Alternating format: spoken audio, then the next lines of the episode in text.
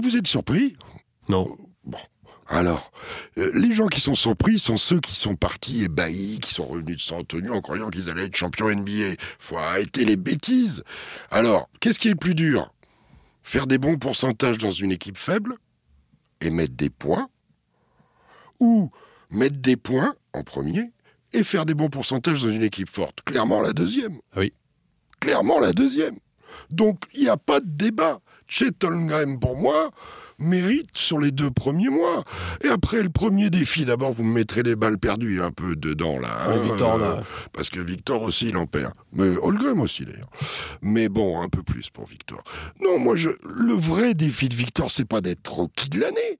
C'est d'arriver à gagner 20 matchs. C'est le vrai défi de Victor. C'est d'en jouer 70.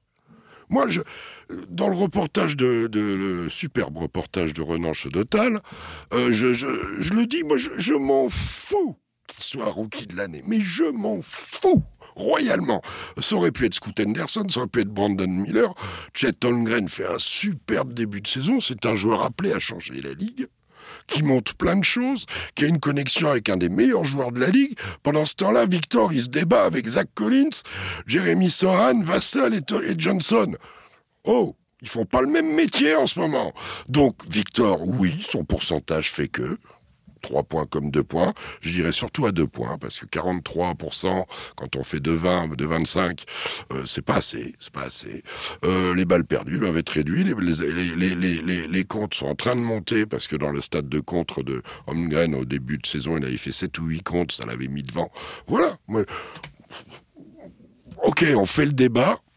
J'espère qu'on va pas le faire tous les mois. Non, mais t'as raison, Jacques. Et en plus, sur les faits, il n'y a, pas- y a pas à être surpris. C'est très mérité pour euh, Holmgren. Et pour rester pragmatique, pour ceux qui attachent de l'importance à ces trophées-là, euh, j'ai vu, moi, le débat se déplace beaucoup. Il faut pas confondre le débat de qui est le meilleur rookie à l'instant T et qui sera le meilleur joueur dans 5, 7, euh, 9 ans. Euh, je continue, moi, de penser, comme beaucoup de monde, et Jacques aussi le premier, j'en suis sûr, que Victor est un talent générationnel qui va changer le destin de cette franchise et peut-être même de la Ligue. Mais c'est pas le débat qu'on est en train d'avoir. On demande qui, sur un mois et demi de a eu le plus d'impact en NBA. La réalité aujourd'hui, c'est que c'est Chet Holmgren. Voilà.